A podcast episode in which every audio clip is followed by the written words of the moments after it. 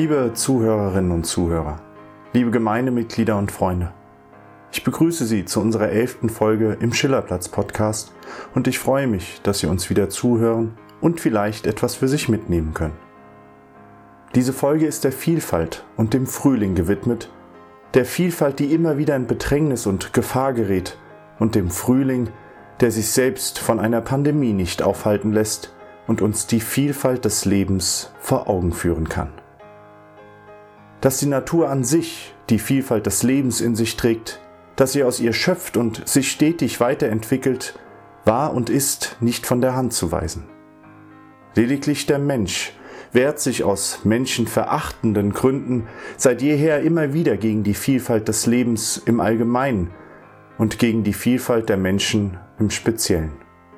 Der schreckliche Vorfall in Minnesota, bei dem ein Mann aufgrund seiner Hautfarbe tödliches Opfer von Polizeigewalt wurde, steht wiederum nur exemplarisch für die lebensverachtende Neigung und Abneigung gegen die Vielfalt.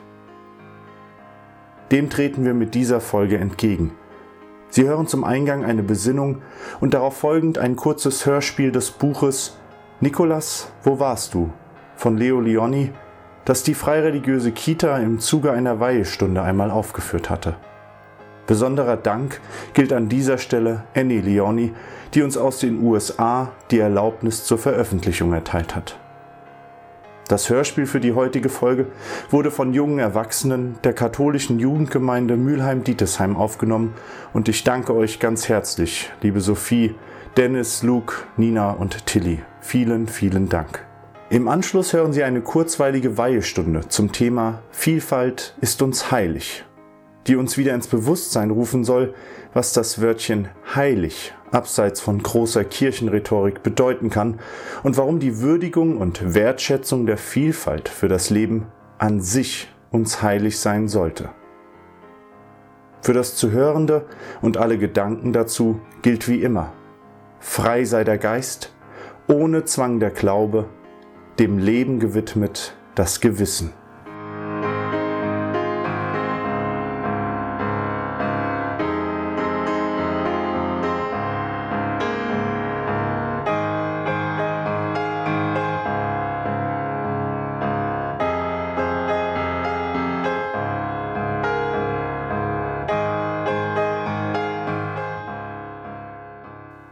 Ehrfurcht und im Ergriffensein vor der Vielfalt und Schönheit allen Seins, da sei uns nun eine Zeit gegeben. Eine Zeit des Fühlens und des Denkens. Eine Zeit des In uns Gehens und über uns hinausblickens. Eine Zeit der Freiheit, der Vernunft und der Liebe im Geiste freier Religion, die Religiosität als das Innerste des Menschen schätzt und um die äußersten Fragen des Lebens weiß, wollen wir uns hier und jetzt besinnen, wollen hier und jetzt auch feiern, was uns das einzigartige Leben und diese unüberschaubare Welt schenkt. Wir wollen uns zugleich freuen und nachdenklich stimmen. Wir wollen uns in die Augen blicken, in Augenblicken des Zusammenseins, in einer Welt, wo viele ihrer Wege ziehen, ohne den Blick nach links und nach rechts, ohne Weitsicht und Sicht über den eigenen Tellerrand hinaus. Wir können uns zugleich freuen und nachdenklich stimmen, wenn wir uns bewusst machen, was wir erleben durften und mussten, was wir hier und jetzt erfahren und was uns in Zukunft noch erwarten wird. Und wir sollten uns zugleich freuen und auch nachdenklich stimmen, wenn wir hier und jetzt begreifen, dass wir Gegenwart und Zukunft maßgeblich mitgestalten und aus der Vergangenheit lernen mögen, weil wir in uns frei und selbstverantwortlich und aus uns heraus vernünftig und mitfühlend glauben, denken und handeln können. Und das alles gleich welchen Glaubens wir sind, gleich welcher Nationalität wir sind, gleich welchen Alters, welcher sexuellen Orientierung und welchen Geschlechts wir sind. Uns eint das Menschsein und die ewige Suche in uns selbst und in der Welt nach Sinn und Wahrhaftigkeit, nach Liebe und Gerechtigkeit, nach Gleichbehandlung und Würde. In diesem Sinne begrüße ich Sie und wünsche Ihnen viel Freude an dem kurzen Hörspiel Nikolas, wo warst du? das uns einen Ausblick auf das Thema Vielfalt ist uns heilig sein soll.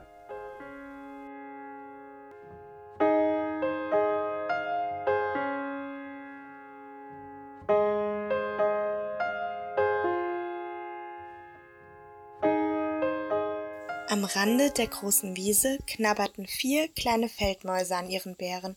Sucht nach den roten, sagte Elodie. Das sind die süßesten und saftigsten, sagte Henry. Weil sie reif sind, sagte William. Aber sie konnten nur blassrosa Beeren finden. Die waren weder süß noch saftig. Die reifen roten waren schon gepflückt.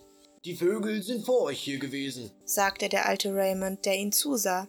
Das ist gemein, sagte Nikolas. Warum sollen sie die besten Beeren bekommen? Zum Teufel mit den Vögeln! Zum, Zum Teufel, Teufel mit den Vögeln! Vögeln! schrien alle kleinen Mäuse. Da entschloss sich Nikolas, nach einem Bärengebüsch zu suchen, das die Vögel noch nicht entdeckt hatten. Dort würde er die süßesten und reifesten Beeren der ganzen Welt finden. Heimlich machte er sich auf den Weg, quer über die große Wiese. Er tippelte und tippelte, ohne etwas anderes zu sehen als das hohe Gras ringsherum. Schließlich war Nikolas im Freien. Er spähte in alle Richtungen, konnte aber nirgends eine Beere entdecken. Auf einmal hörte er Flügelschläge über sich. Er schaute hoch. Ein großer, hässlicher Vogel stieß auf ihn herab. Bevor Nikolas ins hohe Gras zurückhuschen und sich verstecken konnte, packte ihn der Vogel mit seinen scharfen Klauen und trug ihn hinauf in den Himmel. Hilfe, Hilfe! quietschte Nikolas. Er wand sich und strampelte so wild, dass ihn der Vogel loslassen musste. Nikolas stürzte hinab. Er landete in einem Nest, in dem drei Vogelkinder schlummerten. Sie schreckten hoch. Wer bist du? fragten sie. Ich bin Nikolas, eine Feldmaus. Und er erzählte ihnen von seinem Abenteuer. Bleib bei uns, sagten die Vögel. Du kannst uns Mäusegeschichten erzählen und wir werden dir von uns erzählen. Dann erschien ihre Mutter mit einem Wurm. Mutter, das ist Nikolas, eine Feldmaus. Darf er bei uns bleiben? Natürlich, sagte die Vogelmutter. Aber was essen kleine Feldmäuse? Beeren und Nüsse und Körner, aber am liebsten reife rote Beeren, sagte Nikolas. Die Vogelmama flog fort und kehrte bald darauf mit einer leuchtend roten Beere zurück. Nikolas wollte seinen Augen nicht trauen. Es war wirklich die süßeste Beere, die er je gegessen hatte. Die Tage vergingen und Nikolas aß Beere nach Herzenslust.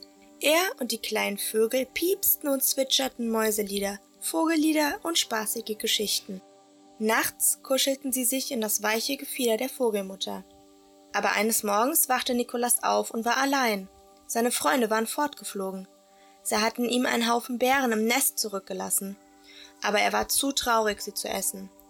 Nikolas begriff, dass für ihn nun die Zeit gekommen war, das Nest zu verlassen. Ängstlich kletterte er von Ast zu Ast und Zweig zu Zweig hinunter. Als er endlich am Boden ankam, waren da auf einmal Elodie, Henry und William. Nicholas! riefen alle überrascht. Wo warst du? Wir, Wir haben dich überall gesucht. Nikolas begann zu erzählen, was er erlebt hatte aber als er berichtete, wie der große hässliche Vogel auf ihn herabgeschossen war und ihn mit seinen Klauen gepackt hatte, wurden die anderen zornig. Und bevor Nikolas auch nur ein einziges Wort hinzufügen konnte, schrien sie Zum Teufel mit den Vögeln! Krieg den Vögeln! Krieg alle Vögeln! Sie riefen, sie schrien, sie brüllten. Lasst mich doch zu Ende erzählen, bat Nikolas sie verzweifelt. Als sich die Mäuse endlich beruhigt hatten, erzählte ihnen Nikolas vom Nest, von den Vögeln, den Liedern und Geschichten. Nach und nach verschwand der Zorn aus ihren Gesichtern. Plötzlich schrien sie Nikolas, schau, schau hinter dich. Nikolas drehte sich um. Da waren die Vögel. In ihren Schnäbeln trugen sie die reifen roten Beeren, die er so gut kannte. Für, Für euch, sagten sie. Genau in diesem Augenblick trat der alte Raymond hinter einem Baum hervor. Er lächelte und hob langsam seinen Stock. Seht ihr, sagte er, wegen eines bösen Vogels sind nicht gleich alle böse. Dann gesellte er sich zu den anderen. Es wurde ein Festschmaus. Alle, auch der alte Raymond, waren sich einig, dass diese Beeren die köstlichsten waren, die sie je gegessen hatten.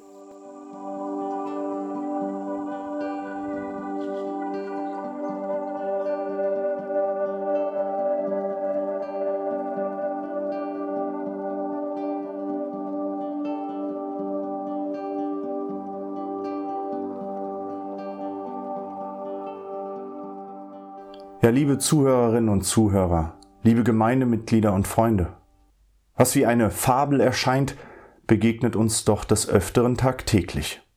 Die einen haben etwas, was wir wollen, die anderen wollen etwas, was wir haben. Und wie schnell geht es nicht mehr um das Eigentliche, wie im Falle der Geschichte von Nikolas, um die rote, saftige Beere, sondern es geht darum, dass es jemanden gibt, den wir wegen einer roten, saftigen Beere vorverurteilen, zum Feind erklären, ja vor dem wir uns zu fürchten beginnen.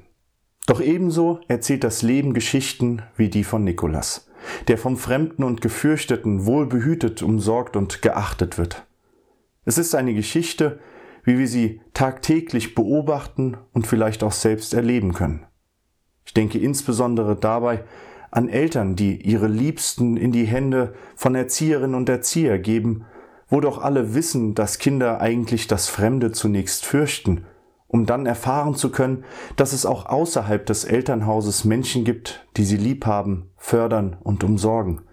Menschen, die vielleicht völlig anders sind, aber ebenso das Wohl des Kindes an erster Stelle bedenken. Offenheit und Vertrauen sind dann die Werte jener Momente, die uns alle lehren können, dass Furcht zwar gesund sein kann, aber auch abschotten kann. Aber vielmehr noch im Nachdenken und Hinterfragen können wir zum Schluss gelangen, dass das Fremde Teil unserer Welt und somit Teil unseres Lebens, ja auch unseres Selbst ist. Ganz konkret sehen wir das auch an der Geschichte von Nikolas. Das Fremde, der Vogel, hat genauso Kinder wie die Mäuse, die gefüttert und aufgezogen werden müssen. Der Vogel möchte sie genauso schützen und behüten, wie auch die Mäuse sich schützen und behüten wollen. Und obendrein sind doch beide Seiten sehr interessiert daran, wer und was der andere ist und was ihn ausmacht. Sie erzählen sich Geschichten und singen Lieder, und sie wissen darum, wie wertvoll diese Geschichten und Lieder füreinander sind, auch wenn sie aus völlig verschiedenen Welten kommen. Und dieser Wert des gegenseitigen Austauschs, er misst sich nicht in Geld oder Besitztümern, sondern in geteilten Erfahrungen, in Toleranz. Er zeigt sich im offenen Aufeinander zugehen und in der Neugier danach, dass es jemanden gibt, der wie ich mit etwas verbunden ist, was ihn ausmacht und diese Verbindung fasziniert uns doch, weil wir sie selbst stetig hinterfragen und erleben. Es ist die Verbindung zu uns selbst, wo wir herkommen, was unsere Charakterzüge sind, was unsere Stärken und Schwächen sind, woran wir glauben können, was wir wissen sollten und vielleicht auch die Frage, warum sind wir hier? Willst du dich selber erkennen, so sieh, wie die anderen es machen. Willst du die anderen verstehen, blick in dein eigenes Herz. Schrieb Schiller einst und gibt uns damit eine Weisheit mit, die uns deuten und nach und nach verstehen lassen kann, warum Vielfalt und das Leben in ihr zwar anstrengend, aber unermesslich wertvoll ist. Und blicken wir uns nun um, draußen in der Natur, erblicken wir den Frühling und fragen wir uns, was bedeutet dieser Frühling selbst für sich und für uns? Ja, Frühling bedeutet das Wiedererwachen der Vielfalt aus der Vielfalt selbst. Das Zusammenspiel ganz vieler verschiedener Dinge, wie die Sonne, der Regen, der Wind und der vorherige Winter. Die Vögel, die wieder aus dem Süden zurückgeflogen kommen, Tiere, die aus dem Winterschlaf erwacht sind, Pflanzen, die wieder blühen und mit ihrer Vielfalt an Früchten und Nektarn Tiere und auch uns Menschen versorgen. Diese Vielfalt, das Leben mit ihr, sie sind der Beweis, dass die Erde, die Welt von Vielfalt belebt ist. Sie benötigt, durch sie erst lebte, leben kann und weiterlebt. Die ganze Vielfalt, der ganze Reiz, die ganze Schönheit des Lebens besteht aus Schatten und Licht. So sagte schon Leo Tolstoi.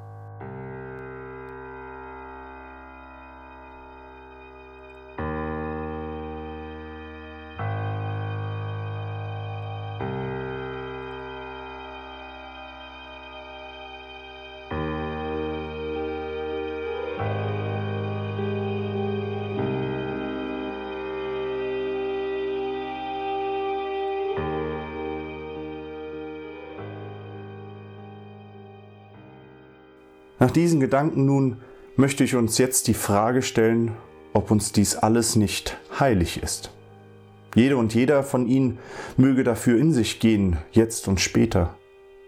Aber ist es nicht so, dass all das, das aus Vielfalt entstand, entsteht und entstehen wird, von ganz besonderem Wert ist? Das Wissen, was wir daraus ziehen können, die Gänsehaut, die wir bekommen, wenn aus dem Zusammenspiel der vielfältigen Natur Blitze vom Himmel rasen, Wasserfälle in die Tiefe stürzen, Gebirgsketten sich vor unserem Auge erstrecken, tiefe Schluchten sich vor uns ausbreiten, wilde Winde wehen und Flora und Fauna uns erstaunen lassen. Und erst die Vielfalt an Sternen, Planeten, Kometen, Sonnensystemen und Galaxien, die wir in jeder klaren Nacht am Himmel erblicken können. Und gilt dies nicht auch für unser Zusammenleben? Ist es nicht von besonderem Wert, dass die verschiedensten Menschen nun einmal verschieden glauben, denken und handeln?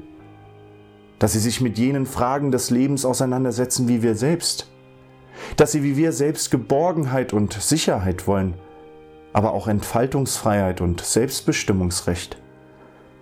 Dass sie an Allah, Adonai, Jesus, Baha'u'llah, Vishnu oder an eine Weltseele glauben, wie auch wir für uns jede und jeder Einzelne ihren Glauben haben. Ist es nicht gerade für unsere Kinder besonders wichtig, darum zu wissen, zu erfahren, dass es so viele verschiedene Perspektiven und Anschauungen gibt auf das Leben, die Liebe, auf Gott oder das Göttliche? Sollen unsere Kinder nicht in der Vielzahl und Pracht des Lebens heranwachsen, um zu lernen und fühlen zu können, was es bedeutet, sie selbst zu sein und dennoch der, die und das andere zu schätzen, weil es allen so ergeht? Und wer sich nun fragen mag, ob das Wort heilig das Richtige dafür sei, insbesondere wir Freireligiösen können uns diese Frage stellen, dem sei gesagt, dass jenes Wort seinen Ursprung im Indoeuropäischen hat und zurückzuführen ist auf die Eigenschaft allumfassend und unantastbar. Und ist es nicht unser aller Wunsch, dass die Würde und das Wesen jedes Einzelnen unantastbar ist? Dass wir Platz finden in einem allumfassenden Ganzen? Und um diesen Gedanken auf das Leben, ein schwieriges, aber lebenswertes in Vielfalt zu übertragen, aber auch seine von uns geschaffenen Grenzen aufzuzeigen, fand ich eines Dichters Worte. Ich aber sage euch, so wie der Gerechte nicht höher steigen kann als das Heiligste in jedem von euch, ebenso kann der Böse und Schwache nicht tiefer fallen als das Niedrigste in euch.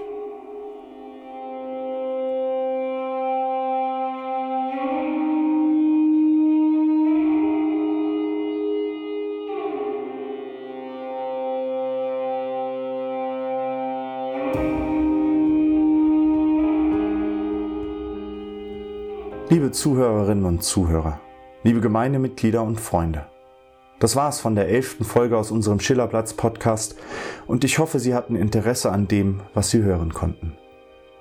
Sicher gäbe es nun auch zu dem Thema Vielfalt noch einiges mehr zu sagen, doch wir wollten Ihnen wie gewohnt einen Anstoß zum Weiterdenken anbieten. Sollten Sie Anregungen, Kritik oder Lob an uns richten wollen, können Sie dies am besten mit der Kommentarfunktion, die Sie unter den Podcast-Folgen auf unserer Homepage finden. Oder Sie rufen uns an unter der Nummer 069 800 8060. Machen Sie davon Gebrauch, wenn Sie Fragen haben, Hilfe benötigen oder ein offenes Ohr suchen. Abschließend bedanke ich mich bei allen, die mitgewirkt haben. Vielen lieben Dank. Und wir wünschen Ihnen allen weiterhin das Zeitgemäße, bleiben Sie gesund und bis bald.